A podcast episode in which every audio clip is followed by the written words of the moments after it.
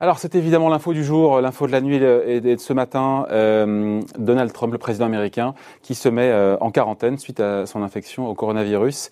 Est-ce que c'est source, une source d'incertitude À l'évidence, oui, pour, euh, pour les marchés? On en parle avec vous, John Plassard. Bonjour. Bonjour David. Conseiller en stratégie d'investissement chez, chez Mirabeau. il a 74 ans, Donald Trump. Donc pour l'instant, il est asymptomatique, mais on sait que le taux de létalité augmente, évidemment, avec, avec l'âge pas de panique sur les marchés. On a un petit moins 1 à la mi-journée sur, sur le CAC 40. Est-ce que c'est un game changer? Est-ce que c'est source, au minimum, voilà, c'est source d'incertitude pour, euh, pour les marchés? Parce que c'est quand même. Euh, il y a cette surprise, hein, on s'y attendait pas.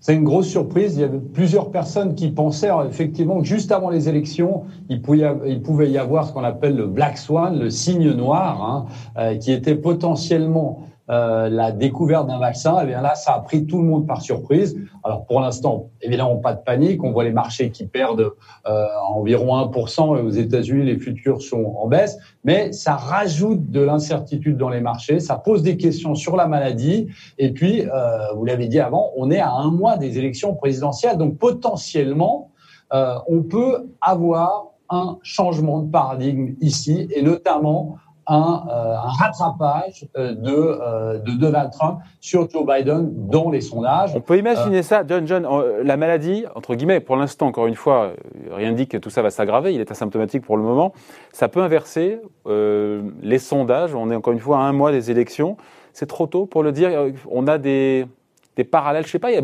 Boris Johnson qui a eu le Covid aussi, ça a donné quoi? Bon, il n'y a pas d'élection, vous me direz, au Royaume-Uni. Hein. Non, mais euh, Boris Johnson, c'est un très bon exemple. En avril, il attrape le Covid. Il est euh, plus ou moins gravement malade parce qu'il doit aller à l'hôpital. Et euh, on se souvient qu'à l'époque, en avril, il était considéré par beaucoup de Britanniques comme ayant très très mal géré le Brexit d'un côté et aussi très mal géré le Covid. Hein. Vous vous souvenez, David, au début, eh bien, Don, Boris Johnson voulait absolument qu'il n'y ait pas de séparation, qu'il n'y ait pas de masque. En Angleterre, on a vu que les cas ont explosé. Il était revenu sur sa décision. Et lorsque on a annoncé qu'il était malade et surtout lorsqu'il est rentré à l'hôpital, eh bien, on a vu son capital sympathique qui a littéralement explosé dans les sondages. Et euh, après la maladie, lorsqu'il s'en est remis, eh bien, on a vu que le peuple britannique, à part les, ceux qui étaient à l'extrême, eh ben, le peuple britannique avait largement soutenu euh, Boris Johnson. Faut ouais, mais comparaison n'est pas raison, il n'y a pas d'élection non plus en vue, même si on peut, peut, effectivement, ça peut lui redonner, vous le disiez, un capital sympathie. Ça peut pousser les Américains à, soutenir le chef? Oui, tout à fait, exactement. Euh, on plaisante pas, euh, que, où que ce soit, hein, mais euh, aux États-Unis notamment, on plaisante surtout pas avec la, la maladie. Hein. On se souvient euh, notamment que certains présidents avant Donald Trump, alors faut pas aller dans l'extrême, hein, peut-être qu'il va rien avoir de spécial, mais on se souvient qu'Eisenhower, Roosevelt, Kennedy avaient été des personnes qui étaient malades pendant leur mandat, et on avait vu que lors de l'annonce de leur maladie, quelle qu'elle soit, eh bien, on avait vu aussi que les sondages avaient largement progressé euh, pour lui. Ce qu'il faut rappeler aussi, euh, qui est très important, c'est que euh, les personnes qui ont des, des symptômes très légers, euh, ça pourrait être le cas de Donald Trump, eh bien, font état de fatigue important plusieurs semaines après. Et on sait que euh, les élections présidentielles, c'est un long combat. Il reste un mois. Il y a encore deux, son, il y a encore deux débats.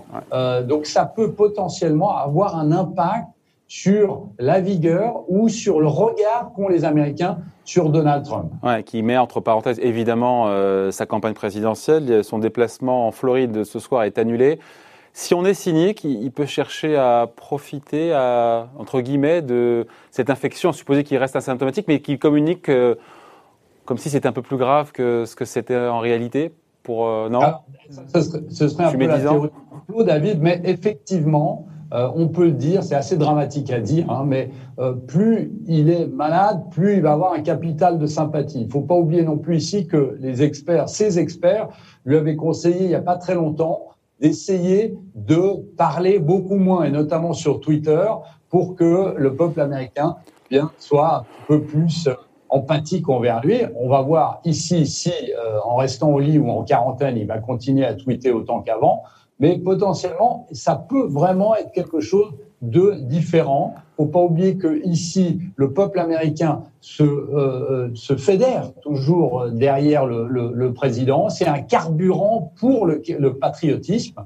Et donc, potentiellement, ces prochains jours, on va avoir, eh bien, on va avoir si les sondages bougent, mais on va aussi avoir en fonction de la gravité de sa maladie, ben, on va voir des mouvements sur les marchés euh, qui peuvent être assez importants. Ce qui rend le scrutin encore plus incertain si les courbes devaient se rapprocher de sondage entre Donald Trump et, Joe Biden. Quel impact aujourd'hui, on l'a dit, le CAC 40, un petit moins 1%.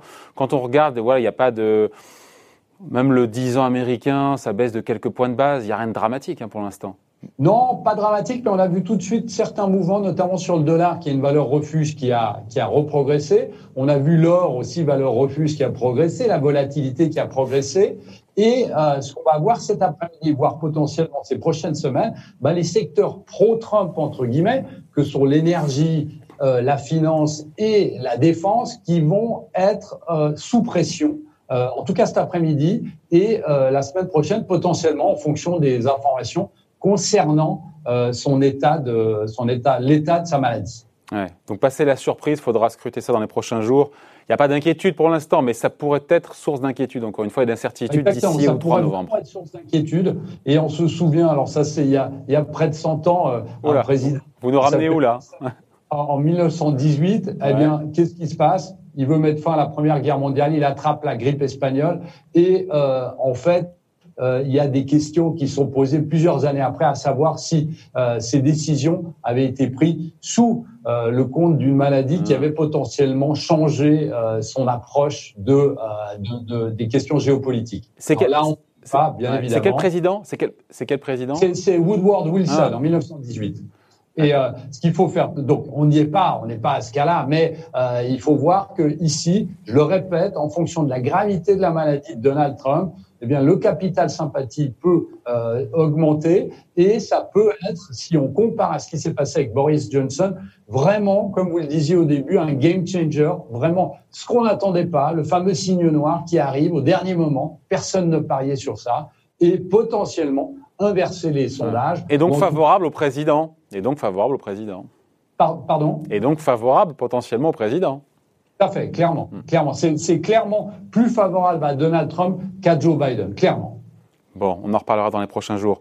Merci. Explication et point de vue signé John Plassard, conseiller en stratégie d'investissement pour la banque Mirabeau. Merci. Merci. Bonne journée.